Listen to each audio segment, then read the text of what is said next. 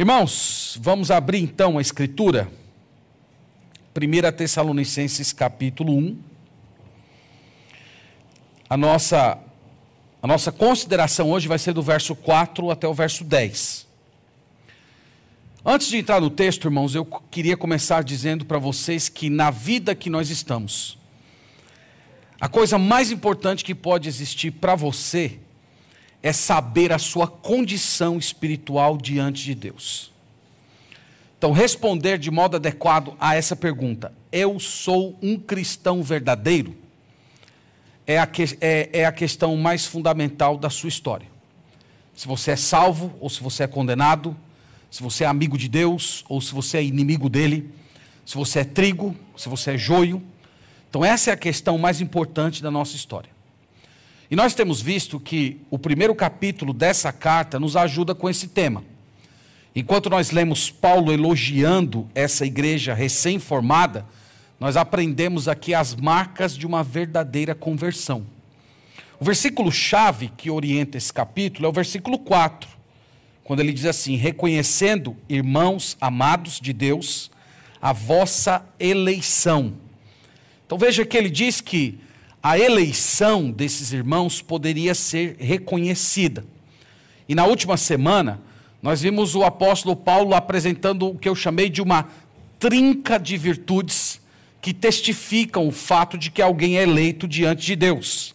Essa trinca de virtudes está no verso 3, recordando-nos diante do nosso Deus e Pai, primeiro, da operosidade da vossa fé, da abnegação do vosso amor e da firmeza da vossa esperança. Eu falei que é fé, esperança e amor. Essa é a trinca de virtudes que serve como um sinal de que alguém de fato foi convertido ao Senhor Jesus Cristo. Então hoje nós vamos seguir nesse assunto. Nós estamos aqui no, no, no, texto original, é um único parágrafo que nós temos aqui, irmãos. Né? Nós dividimos em, em duas partes porque ficaria um pouco longo.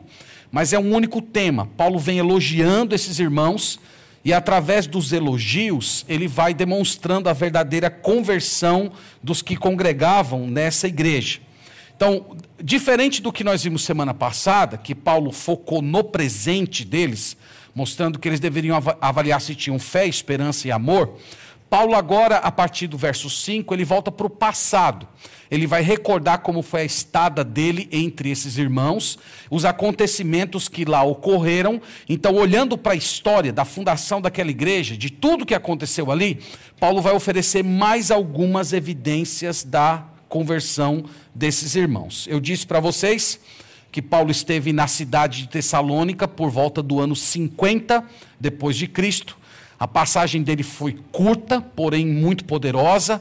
Houve uma, uma, uma gama de conversões muito grandes, grande, mas por causa da perseguição, ele teve que sair de lá às pressas da cidade, deixando lá uma grande igreja, porém recém-nascida, de umas poucas semanas.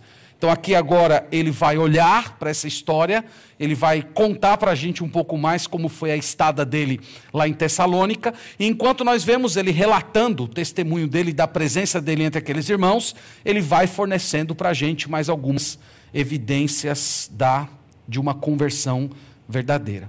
Então, o, o propósito, irmãos, da mensagem é muito claro: é avaliar nosso, nossa condição espiritual é colocar o texto bíblico diante de nós e perguntar: eu sou salvo, eu sou de Deus, eu pertenço ao Senhor, eu fui um eleito, eu não sou, sou apenas um cristão nominal.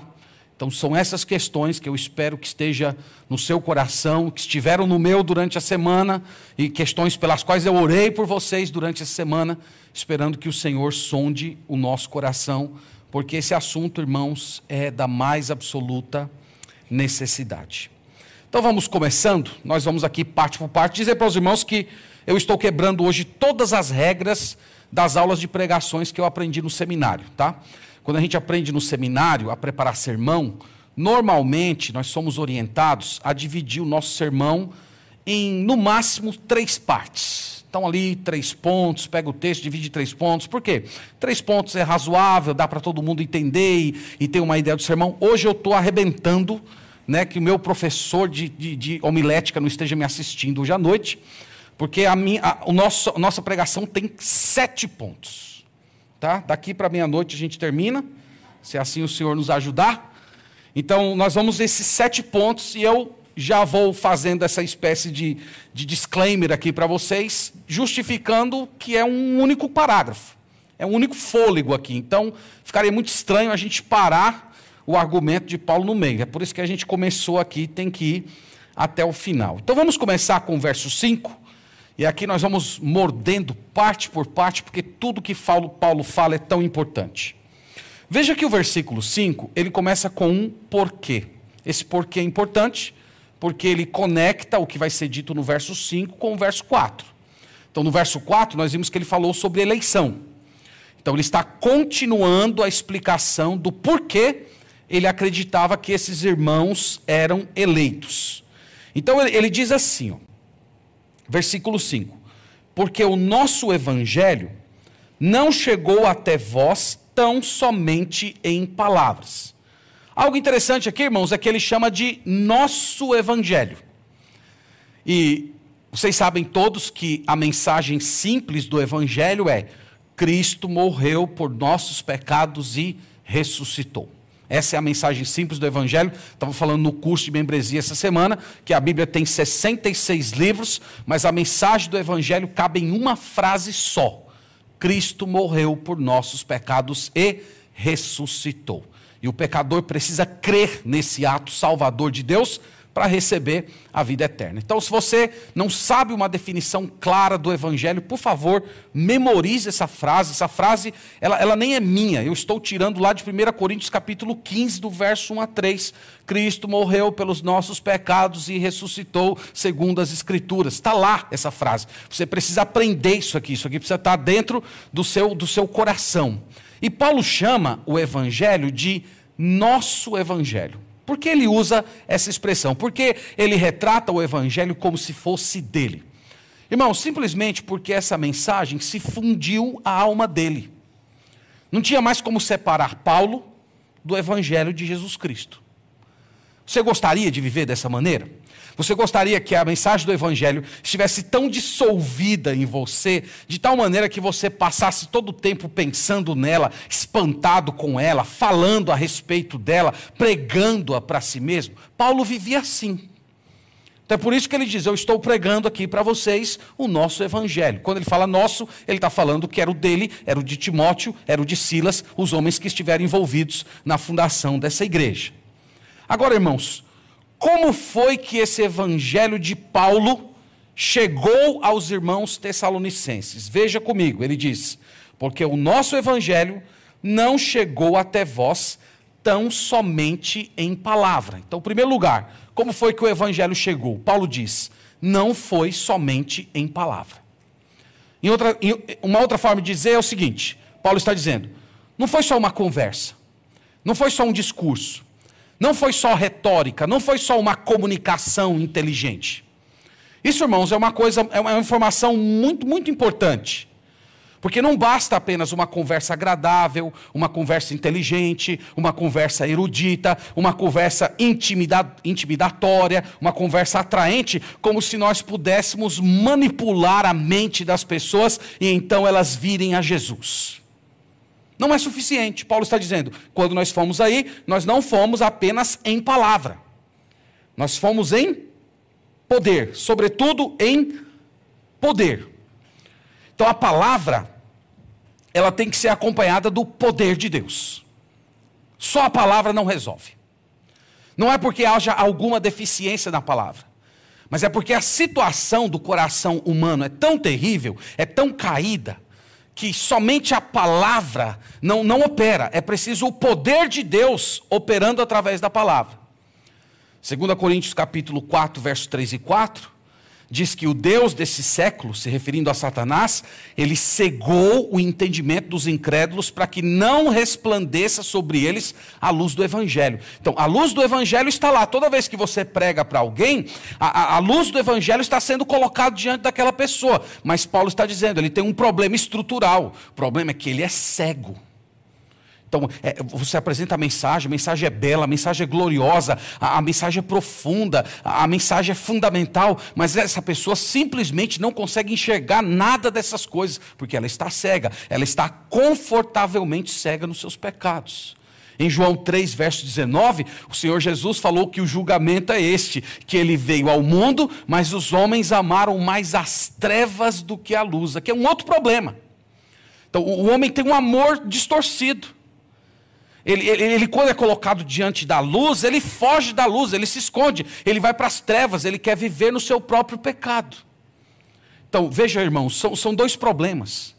O homem é cego, e mais do que isso, o homem ama o seu próprio pecado.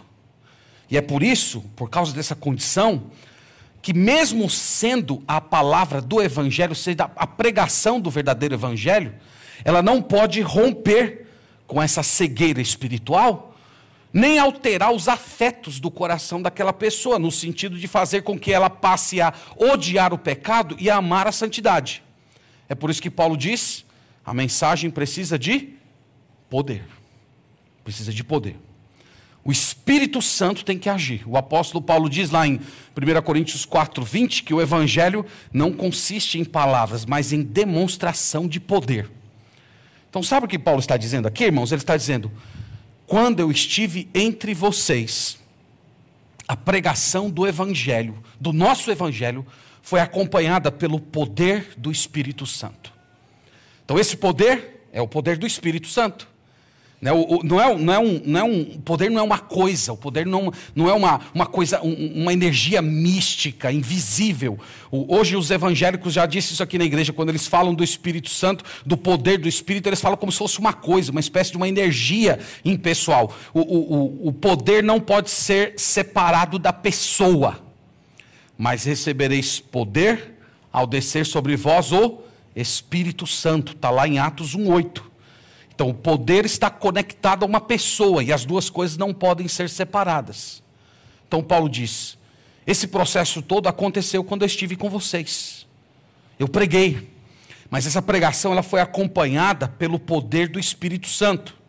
Ele acrescenta mais um elemento da pregação, veja comigo. Sobretudo em poder, no Espírito Santo, e o que mais temos aí? E em plena convicção. O que significa isso? Paulo estava falando, irmãos, que naquela ocasião, tanto ele, Silas, Timóteo, eles estavam seguros, eles estavam confiantes quanto à clareza e à veracidade da mensagem. É como se o Espírito Santo tivesse revestido eles de uma santa ousadia enquanto eles pregavam o Evangelho. Então, aqui, irmãos, ele está falando da experiência dele e dos seus companheiros nessa cidade de Tessalônica. Irmãos, algumas vezes é, Deus dá um, uma espécie de um bônus para os pregadores do Evangelho. Algumas vezes você experimenta mais ou menos isso que Paulo está descrevendo aqui. Uma espécie de um poder incomum fluindo de você que você não sabe explicar direito como funciona. Mas é como se fosse, como se naquelas ocasiões você tivesse uma, uma clareza de ideias como você nunca teve, uma, uma certa facilidade na, nas palavras e, e, e, e ao mesmo tempo, irmãos, uma, uma graça derramada sobre você que você vai simplesmente percebendo Deus operando no coração das pessoas enquanto você está falando. Então, quando esse tipo de processo acontece, Deus está realizando uma obra no coração dos ouvintes. Então, Paulo está dizendo: quando eu estive aí com vocês, esses processos ocorreram.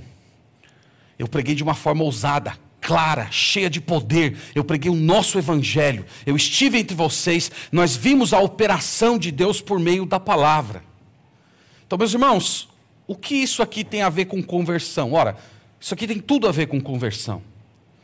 Um dos indicadores de uma verdadeira conversão é você ter sido impactado por esse tipo de pregação. Você sabia que há pessoas que afirmam ser cristãs, mas nunca experimentaram o poder de Deus através da comunicação do Evangelho? Muitas pessoas que estão nas igrejas hoje, elas ouviram no máximo uma, uma, uma articulação meio estranha de mistura de cristianismo com psicologia, de, de fé cristã com prosperidade, autoajuda. uma coisa não muito clara, é, e sem, sem, sem poder do Espírito Santo. Coisas do tipo assim: olha, Deus tem um plano para a sua vida. O que isso tem a ver com, com o Evangelho? Isso não tem nada a ver com o Evangelho. Você diz, ah, você que está se sentindo, você que está cheio de problemas, vem aqui que Deus vai transformar a sua vida. São coisas estranhas. Você, você que está sofrendo, Deus, Deus vai colocar você por cabeça e você não vai ser mais cauda. E aí, irmãos, o que acontece? Essas pessoas acolhem essas mensagens, elas passam a frequentar reuniões, passam a frequentar cultos, elas adotam o vocabulário, os costumes dos cristãos e elas passam a se enxergar como cristãs verdadeiras. Mas o fato é que elas nunca experimentaram o poder de Deus através de uma pregação, da exposição convicta do Evangelho, como Paulo fala aqui. Então, Paulo está afirmando: eu sei que vocês creram que vocês são eleitos, porque vocês não apenas ouviram o Evangelho, mas vocês experimentaram o poder do Espírito Santo operando em seus corações enquanto vocês ouviam o Evangelho. No final do verso 5, ele acrescenta mais um elemento, dizendo: em poder do Espírito Santo e em plena convicção, assim como sabeis ter sido o nosso procedimento entre vós e por amor de vós. Então, Paulo diz que a pregação do Evangelho, meus irmãos, foi confirmada pelo modo como ele, Paulo, e seus companheiros viveram entre aqueles irmãos. Então, aqui nós temos a junção de pregação poderosa com vida poderosa.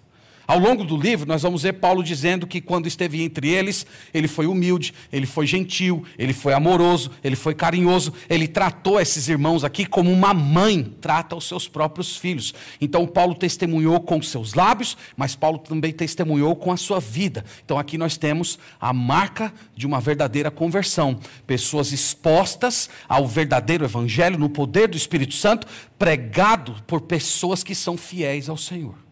Isso é sinal de verdadeira conversão. Onde você vê isso, você pode acreditar que ali é uma comunidade de eleitos. Esse é o primeiro. Vamos para o segundo, verso 6. Acompanhe comigo. Eu chamei o segundo de nova vida. A primeira frase do verso 6 diz assim: Com efeito, vos tornastes imitadores nossos e do Senhor. Então veja aqui, irmãos. Por que Paulo acreditava que esses irmãos haviam sido eleitos? Resposta: Eu sei que vocês são eleitos, porque vocês se tornaram imitadores nossos e do Senhor Jesus Cristo.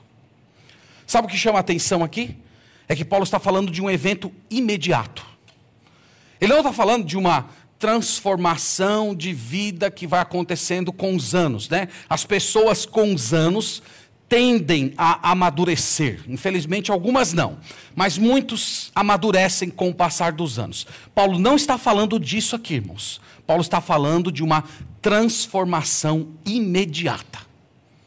Então, eles eram pessoas imitadoras do pecado, de uma vida errada, mas a partir do momento que elas ouviram o Evangelho, imediatamente elas foram transformadas e passaram a imitar Jesus, o apóstolo Paulo e os seus cooperadores.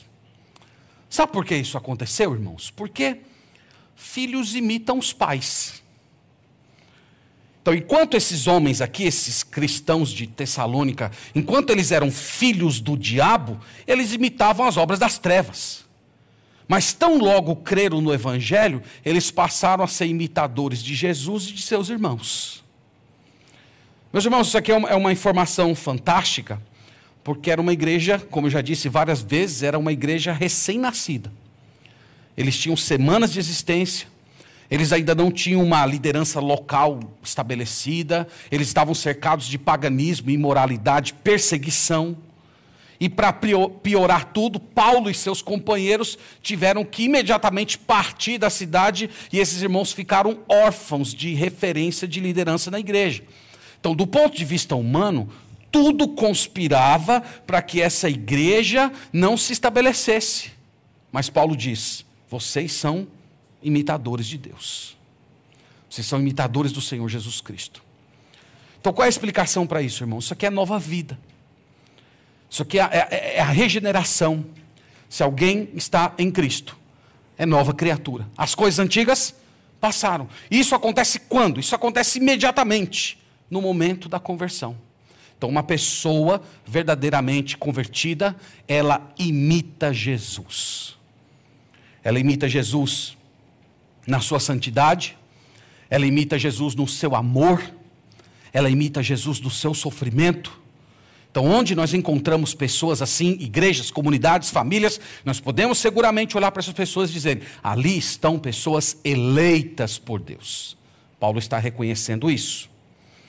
No verso 6, ainda, na segunda parte, ele acrescenta mais um elemento que comprova a eleição, a conversão desses irmãos. Veja aí comigo. Ele fala: Com efeito vos tornastes imitadores nossos e do Senhor, tendo recebido a palavra, posto que em meio de muita tribulação, com alegria do Espírito Santo. Eu chamei aqui esse sinal de conversão de alegria espiritual. Paulo diz aqui, irmãos, que eles estavam debaixo de muita tribulação. Não era pouca, era muita, era uma tribulação intensa. Quem acompanhou a primeira mensagem deve se lembrar da, da, da, covardia que alguns judeus praticaram com o apóstolo Paulo quando ele estava nessa cidade. Ele estava lá pregando o evangelho, se levantou um, um bando de judeu invejoso e começaram a denunciar Paulo como se estivesse cometendo um crime contra o imperador. Esses homens chegavam para as autoridades romanas e diziam assim: ó, oh, esse homem aqui, Paulo, ele está dizendo que o rei dele não é César, não é o imperador. O rei dele é um, um sujeito chamado Jesus. Ele está querendo pegar esse Jesus e torná-lo senhor de todos. Ele, não, ele, está, ele está usando a palavra senhor, que é usada para o culto ao imperador, aplicando essa, essa palavra a esse Jesus Cristo. A pergunta é: vocês acham que esses judeus estavam preocupados com a honra do imperador? Vocês acham isso? Claro que não eram, eram homens maliciosos, eram homens que estavam misturando verdade com mentiras. Irmãos, depois que Paulo saiu dessa cidade, os crentes começaram, continuaram sofrendo esses tipos de assédio. Então eles passaram por tribulação intensa, prisões, açoites, multas, muitos foram até mortos. Nós vamos ver uma parte do, do capítulo 4, Paulo tirando dúvidas com respeito aos crentes que haviam morrido. O que acontece, irmãos, com pessoas que sofrem perseguição covarde? Essas pessoas, elas tendem a desanimar, elas tendem a se apequenar. Quando você vê uma pessoa sofrendo muita, muita tribulação, você enxerga no semblante daquela pessoa o, o, o seu rosto como que caído. E Paulo diz: não foi o caso desses crentes. Paulo diz que, embora tivessem muita tribulação, o que, que eles exibiam? A alegria do Espírito Santo. Não é maravilhoso isso, irmãos? Só que é alegria espiritual. Essa alegria, ela não pode ser gerada, ela não pode ser fabricada. Essa alegria não depende de circunstâncias. Em Atos 5,41 diz que os apóstolos haviam é, sido açoitados porque pregaram a respeito de Jesus, e lá o texto sagrado diz que eles saíram glorificando, alegrando-se em Deus, porque foram considerados dignos de sofrer afrontas por causa do nome de Cristo. Então, essa é a alegria espiritual é diferente da alegria natural. Há pessoas que, que chegam dentro da igreja e elas têm um contato inicial com o Evangelho e elas possuem uma alegria natural. Agora, a diferença da alegria natural para a espiritual, você pode ver em Mateus capítulo 13. Se você puder ir até comigo, ir comigo até lá, você vai ver em Mateus capítulo 13 uma demonstração da alegria natural.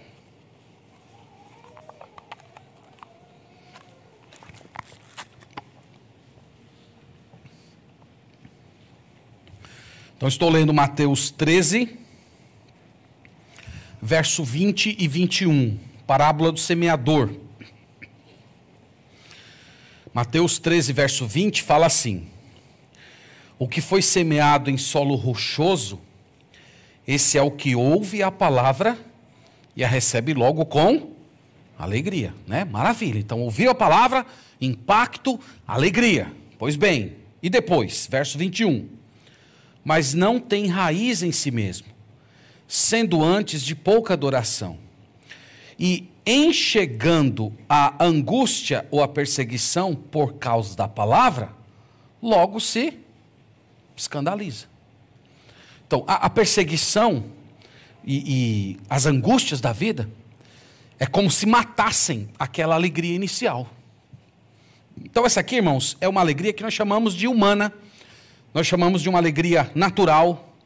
Vocês que já têm um certo tempo em igreja, vocês devem ter visto muitas pessoas nessa condição que chegaram na igreja expressando aquele espírito de louvor, aquele envolvimento, é, parecendo alguém tão feliz, tão renovado, e, em pouco tempo aquilo simplesmente murcha, desaparece, surge uma tribulação e, e aquela pessoa simplesmente é, se escandaliza com o evangelho e não quer mais saber da mensagem de Deus. Então, isso que nós vemos aqui em Mateus não ocorreu com os crentes de Tessalônica. Ao contrário, Quanto mais eles eram perseguidos, quanto mais eles sofriam tribulação, mais a alegria deles no Espírito Santo florescia. Então, essa é a diferença, irmãos, de quem está em Cristo e quem não está. Quem, quem não está em Cristo, diante das tribulações, a, alegria vai embora, a pessoa se escandaliza, a pessoa simplesmente rompe. Enquanto aquelas pessoas que foram verdadeiramente tocadas pelo Evangelho de Jesus, essa alegria ela vai crescendo a, a partir das tribulações, porque não são as tribulações que determinam o, o estado do seu humor espiritual, vem do Espírito Santo. O próprio Paulo e Silas conheceram essa alegria. Antes deles chegarem na cidade de Tessalônica, eles estiveram em uma cidade chamada Filipos. E lá eles foram presos e açoitados. E quando chegou a noite, o que é que eles estavam fazendo? Eles estavam chorando, eles estavam depressivos, eles estavam amuados lá, sofrendo, reclamando da vida, blasfemando contra Deus, questionando a bondade do Senhor. O texto diz que não, eles estavam cantando louvores.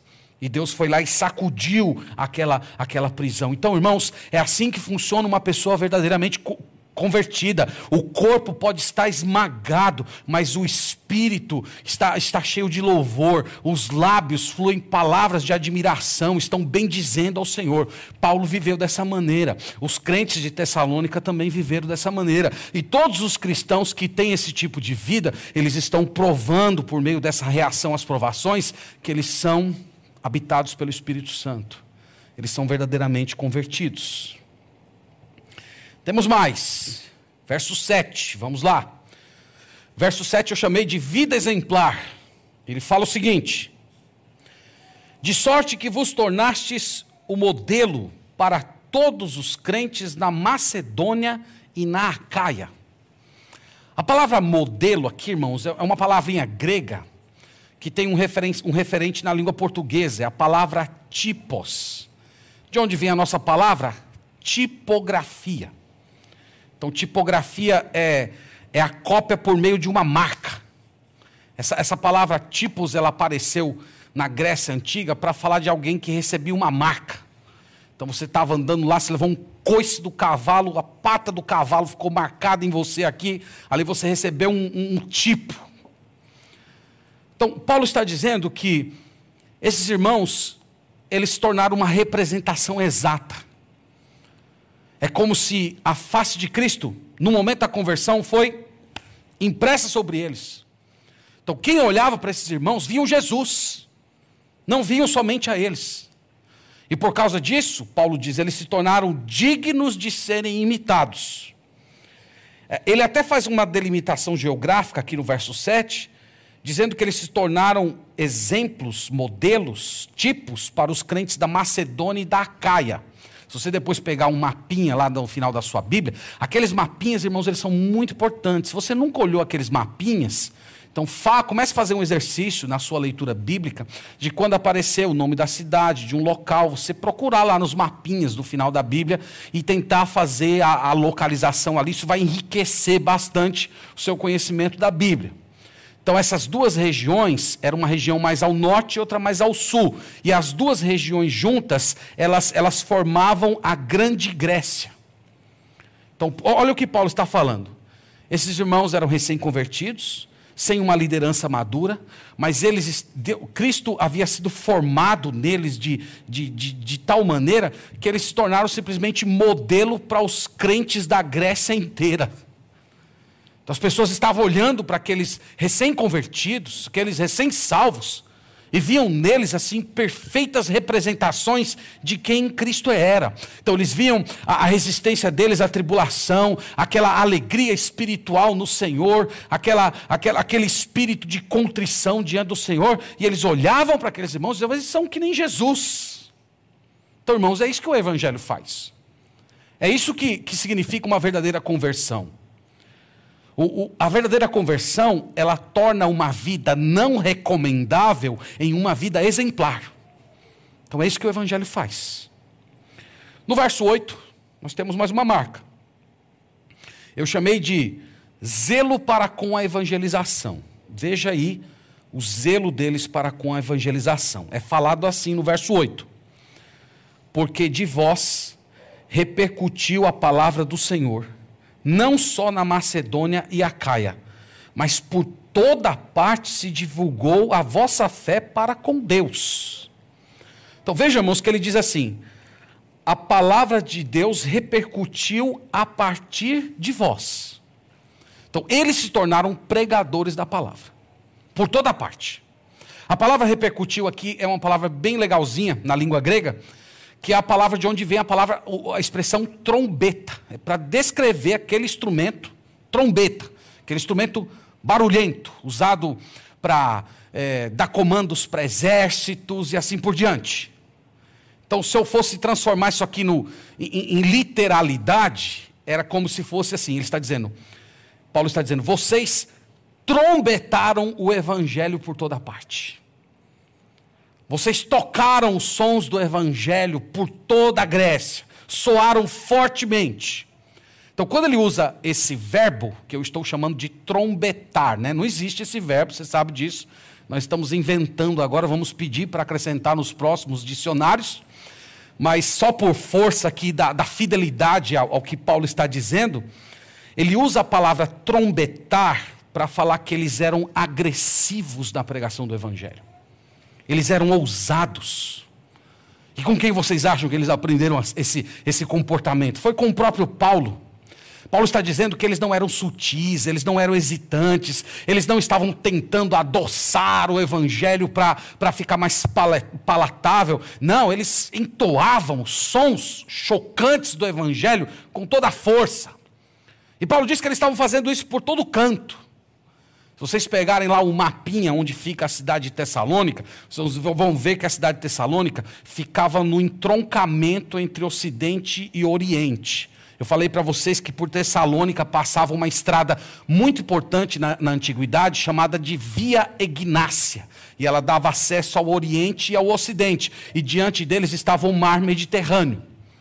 Então Paulo está dizendo: vocês trombetaram o evangelho por todo canto, vocês avançaram para o Oriente, vocês avançaram para o Ocidente, vocês entraram pelo, pelos mares, vocês pregaram o evangelho. Ele diz que por toda parte se divulgou a vossa fé. Não é maravilhoso isso, irmãos? Isso aqui é novo convertido. Isso aqui é uma pessoa recém-nascida na fé. E está saindo lá por cidades, mares, pregando o evangelho. Então, é, é, esse final do verso 8 é bem interessante, olha só quando ele diz assim. Ele fala que por toda parte se divulgou a vossa fé para com Deus. Agora veja o restante da frase. A tal ponto de não termos necessidade de acrescentar coisa alguma. É, é muito legal isso que Paulo está falando aqui. Vocês sabem que Paulo, ele gostava de pregar o evangelho onde Cristo não havia sido anunciado ainda. Lembram disso? Paulo era aquele missionário pioneiro. Ele diz: Ó, oh, eu não quero edificar onde já foi posto o fundamento. Eu quero cidades que ainda não ouviram o Evangelho. Agora pensa na seguinte, na seguinte, na seguinte ideia. Ele estava também na Grécia e ele começa a viajar por cidades gregas para pregar o Evangelho. E quando ele chega lá, praxe do apóstolo Paulo, ele procura uma sinagoga. E quando ele chega na sinagoga, ele começa a pregar para os judeus que Jesus Cristo é o Messias prometido do Antigo Testamento. Vai lá, abre o Antigo Testamento e vai debatendo. Então imagina Paulo chegando numa cidade grega, procura a sinagoga, quando chega lá começa a debater e ele se espanta com o fato. Tem lá judeus dizendo: "Não, É verdade, nós, nós acreditamos sim que, que Jesus Cristo de Nazaré é o Messias prometido do Antigo Testamento. Nós cremos nisso. E Paulo, mas co como é que vocês ouviram essa mensagem? De onde vocês viram? Ah, um, um judeu tessalônico passou por aqui, contou essa mensagem para a gente. Paulo, oh, então vou para os gentios, né? Aí Paulo vai lá para uma praça, comércio, seja lá o que for, ele sempre seguia essa ordem. Começava na sinagoga, depois ia para os gentios. E aí ele vai numa praça lá, um comércio, começa a pregar, e logo, logo aparecem cristãos lá. Não, nós, nós já cremos, já, ó. Tem até uma igrejinha ali, já funcionando ali, com judeus e gentios, e Paulo maravilhado. É isso que ele quer dizer, irmãos, quando ele fala assim, a tal ponto de não termos necessidade de acrescentar coisa alguma. Então, eles estavam sendo pioneiros antes do apóstolo Paulo. Paulo chegava na cidade e dizia: Não tem mais nada que ser acrescentado aqui, eu tenho que procurar outro local para pregar. Aí no verso 9 ele complementa essa ideia dizendo uma coisa muito interessante. Ele fala assim: ó, Pois eles mesmos, tá? Eles mesmos aqui se referem a quem? Preste atenção. Se refere a essas pessoas que Paulo estava encontrando nas cidades, que já eram convertidas pois eles mesmos, no tocante a nós, proclamam que repercussão teve o nosso ingresso em vosso meio. Então veja, aqui ampliando um pouco a ilustração que eu estava dizendo agora, é como se Paulo chegasse, começasse a pregar, e essas pessoas, não, Paulo, nós, nós já cremos, nós já somos cristãos, nós já, nós já acolhemos Jesus como sendo o Messias. Inclusive, nós soubemos como é que foi a estada de vocês lá em Tessalônica, como foi transformadora a pregação de vocês, as perseguições que aconteceram, a, a, a maneira gloriosa que as pessoas se converteram, nós já estamos sabendo. Aí como é que vocês souberam? Oh, os próprios tessalônicos estiveram aqui. Eles contaram essa história para a gente. Então, o que fica para a gente aqui, irmãos? Pessoas verdadeiramente convertidas possuem desejo de falar de Cristo. Esse é o ponto aqui.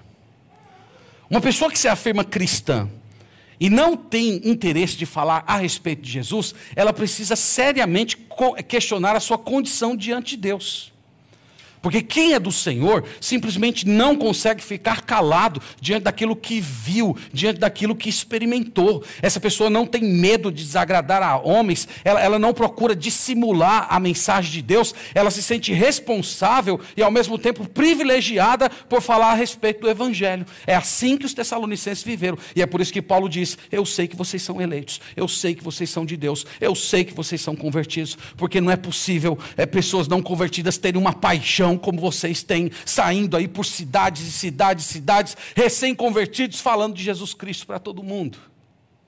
Esse é o verdadeiro evangelho e a verdadeira conversão. Segunda parte do verso 9. Temos mais um sinal. Estão comigo ainda, irmãos? Como é que está aí? Está tudo bem? Tem alguém dormindo? Não tem, né? Não durma, viu? Se dormir, vai para o inferno. Calma, gente, calma. Verso 9, segunda parte do verso 9. Vamos lá. Isso aqui é importante. Eu, eu chamei de voltar-se para Deus. Ele fala assim: vou ler o verso 9 todo. Pois eles mesmos, no tocante a nós, proclamam que repercussão teve o nosso ingresso no vosso meio. E como, deixando os ídolos, vos convertestes a Deus para servirdes o Deus vivo e verdadeiro. Então, Paulo diz: a prova da conversão de vocês é que vocês se voltaram para Deus. Então, irmãos, se converter, se voltar a Deus, envolve arrependimento dos pecados, fé no sacrifício de Jesus como um pagamento por suas transgressões, mas envolve também deixar os ídolos. Esses homens eram idólatras. Os gregos, você que já leu um pouquinho de história antiga, aprendeu lá na escola, os gregos tinham deuses para tudo, eles tinham um panteão, tinham deuses do lar, tinham deuses nacionais, e, e havia um, um status, um status social para as pessoas que adoravam publicamente as suas divindades. Aí Paulo diz: Eu sei que vocês se converteram porque vocês deram as costas para esses ídolos. Vocês abandonaram esses, esses deuses fabricados pelo ser humano. Então, isso, irmãos, é, é conversão verdadeira. É dar as costas para os ídolos, para o pecado, tudo aquilo que é baixo, vil, depreciativo, tudo aquilo que Um dia você encontrou satisfação. Mas a conversão aqui, irmãos, sobretudo, é uma transformação da lealdade. Porque ele fala assim: vocês se converteram a, a, ao Deus, a, a Deus para servirdes o Deus vivo e verdadeiro. Então veja isso, irmãos. É uma conversão de lealdade. Você antes estava adorando aos ídolos, agora você adora ao Senhor. Uma palavra muito importante desse versículo aqui é a palavra servir. A palavra servir aqui é a palavra escravo. Eu espero que nós tenhamos no futuro versões da língua portuguesa que traduzam a palavra servo para a palavra escravo. Nós não temos ainda versões bíblicas, não que seja do meu conhecimento, nós não temos versões bíblicas mais populares que traduzem servo por escravo, por causa dessa mácula que tem na história do Brasil dos mais de 300 anos de escravidão. Então os, os editores eles costumam suavizar. Mas a palavra aqui é a palavra escravo. Então o argumento de Paulo é esse, ó. Vocês deixaram de ser escravos dos ídolos para se tornarem escravos do Deus verdadeiro. Então vocês têm uma nova reação, uma, uma, uma nova relação de lealdade. Vocês agora têm um novo Senhor, vocês têm um novo amo, vocês têm um novo rei, vocês estão em sujeição e obediência absoluta. Isso, irmãos, é conversão verdadeira. Independente da idade, independente da formação, a pessoa obedece a Deus. Tem o Senhor Jesus Cristo como Senhor da vida, como Rei das suas escolhas.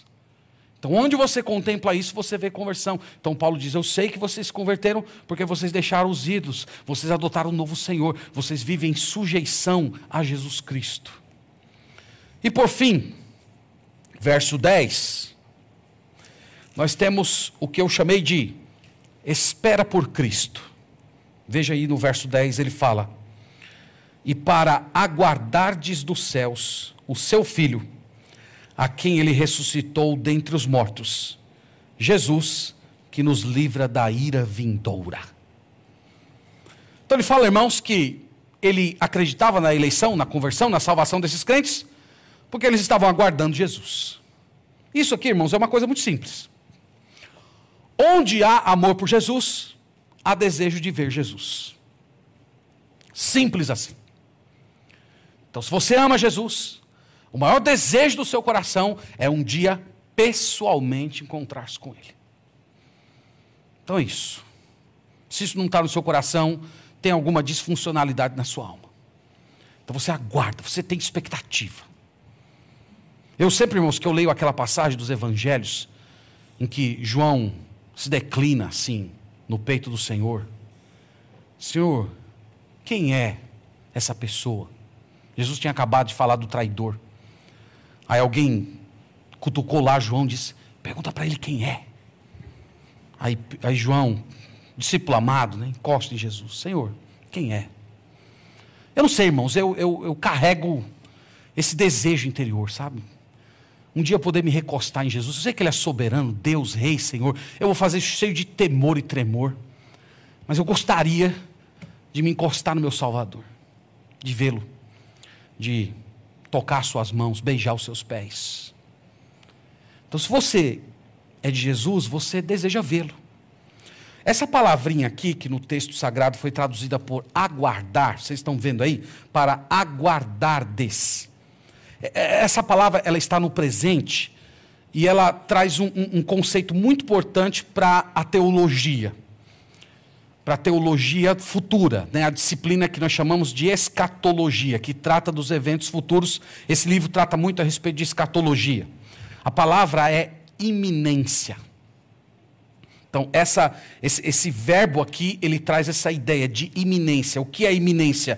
A ideia de que a volta de Cristo pode ocorrer a qualquer momento. Então, quem é de Jesus, vive assim. E Paulo está dizendo: Eu sei que vocês creram, porque vocês carregam essa expectativa. Vocês são vigilantes, para usar a palavra de Jesus lá nos evangelhos. Então, o vigilante é, é, aqueles, é, é como aquele pai que fica acordado até tarde porque o filho ainda não retornou. Ele não consegue descansar enquanto os filhos não estiverem em casa. Então, irmãos, eles viviam assim. Eles viviam assim, eles viviam nessa santa expectativa.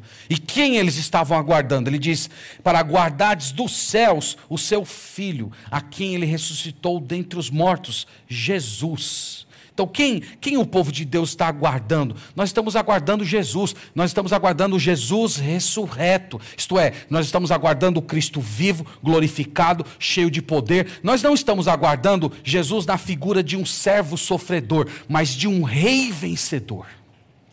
Ele está vivo, ele é Senhor. E o que esse Jesus vivo, ressurreto, faz em prol dos convertidos? Última frase do verso 10 tem a resposta. Ele nos livra da ira vindoura. A palavra ira tem dois sentidos no Novo Testamento.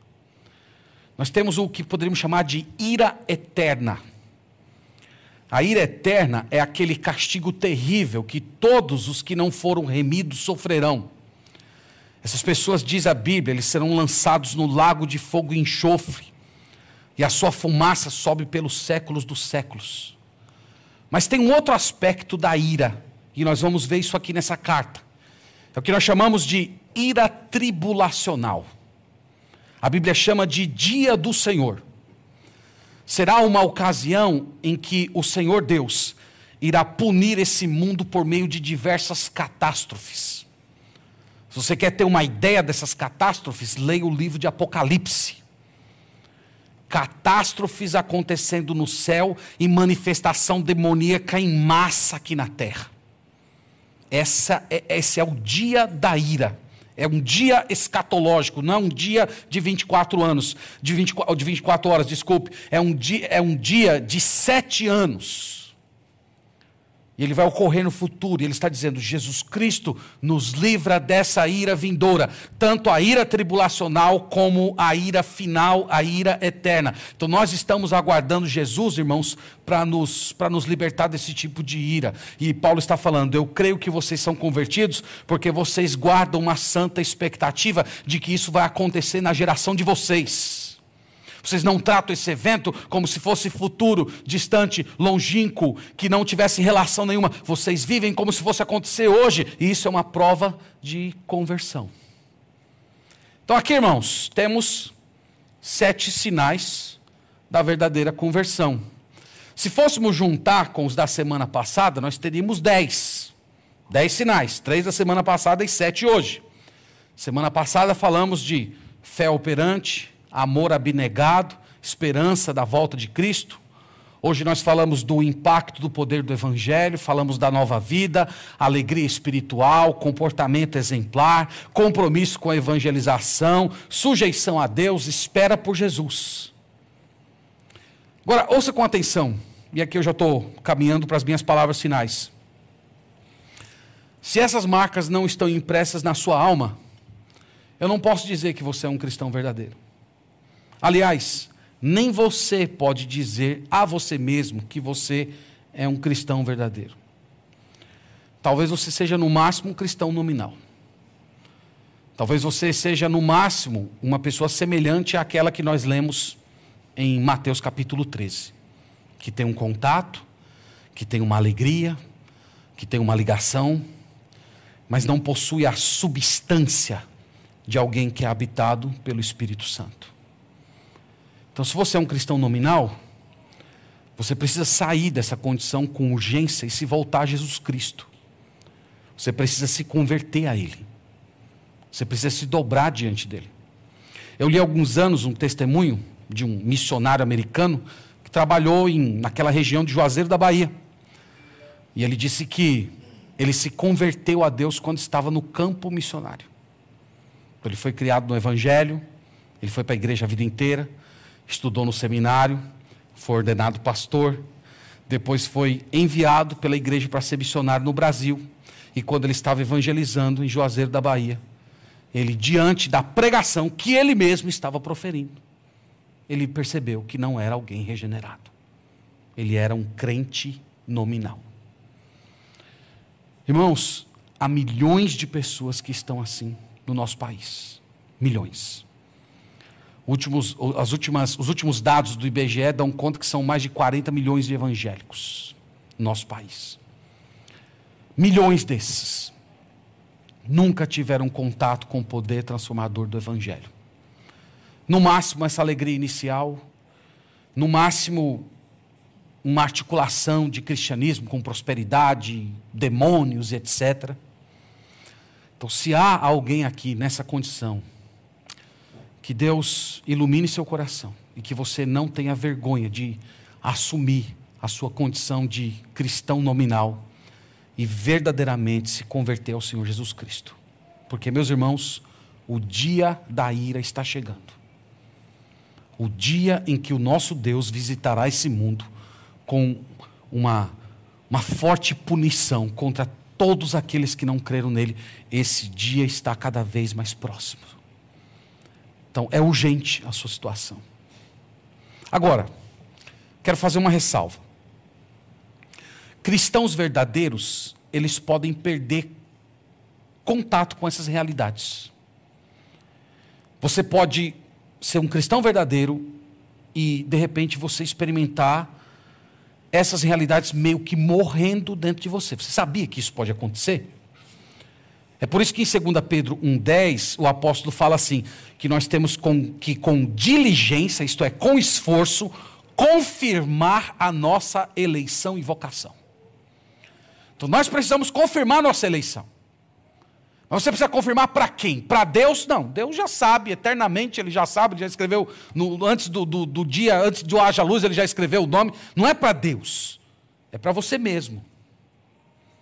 E sabe por que você precisa confirmar? Porque o pecado, irmãos, nubla, ele anuvia os sinais de uma verdadeira conversão.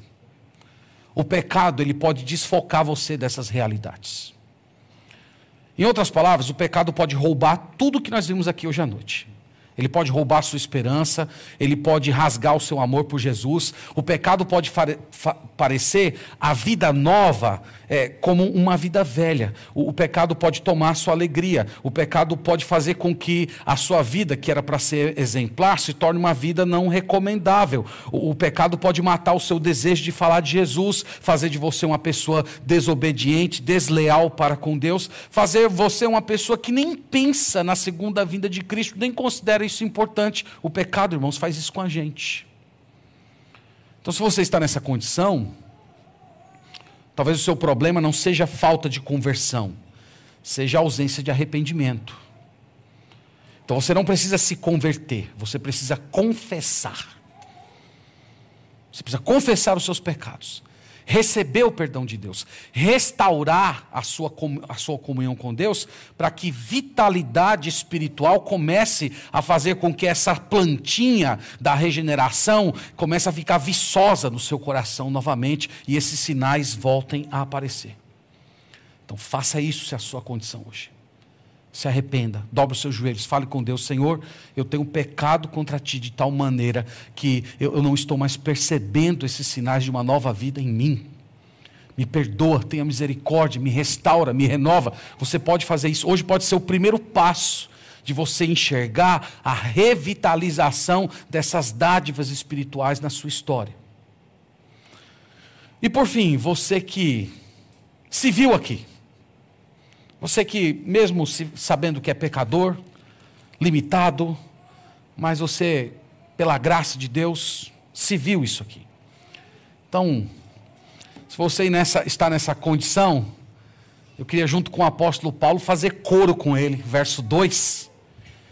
Damos sempre graças a Deus por, todo, por todos vós, mencionando-vos em nossas orações.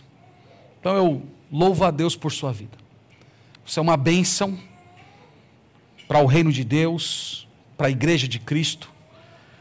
Então, o chamado é para que você continue nessas virtudes, continue aperfeiçoando elas, continue amadurecendo cada uma delas. Sempre há mais o que experimentar de Cristo. Nós experimentamos essas virtudes, irmãos, mas nós nunca teremos a plenitude delas nesse mundo. Então sempre podemos avançar mais, sempre podemos experimentar mais, sempre podemos desfrutar mais dessas dádivas que o Senhor nos dá. Então, se é o seu caso, continue buscando, continue se aperfeiçoando, até você ver Cristo completamente formado no seu coração. Amém, meus irmãos? Deus nos abençoe, vamos orar e vamos agradecer ao Senhor.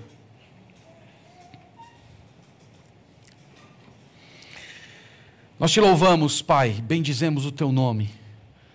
Que privilégio, Senhor, abrir, abrir a Sagrada Escritura e ser colocado diante de uma passagem tão bela como essa.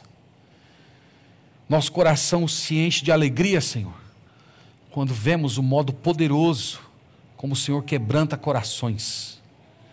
O Senhor pega pessoas idólatras, mundanas, e transforma em servos e servas que amam o Senhor comprometidos, que vivem para a tua glória, espelhando Cristo em todo lugar. Nós oramos, Senhor, para que essas marcas façam parte desses irmãos, dessa igreja. Nós oramos para que essas evidências de salvação elas sejam reforçadas no nosso coração. Que cada dia nós experimentemos o fortalecimento delas em nossa alma. Mas nós oramos, Senhor, pelas pessoas que ainda não creram em Ti, pelas pessoas que ainda não, não se entregaram ao Senhor completamente. Nós oramos pelas pessoas que são cristãos nominais, que experimentaram apenas aquela alegria humana inicial, mas nunca tiveram de fato a alegria do Espírito Santo. Deus tem misericórdia dessas pessoas. Abra os olhos, destampa os ouvidos, dá sensibilidade espiritual, para que elas, vendo essa condição, se voltem para Jesus Cristo e sejam completamente transformadas. Nós pedimos isso, Pai, para a tua glória. Nós oramos no nome do nosso Senhor Jesus. Amém.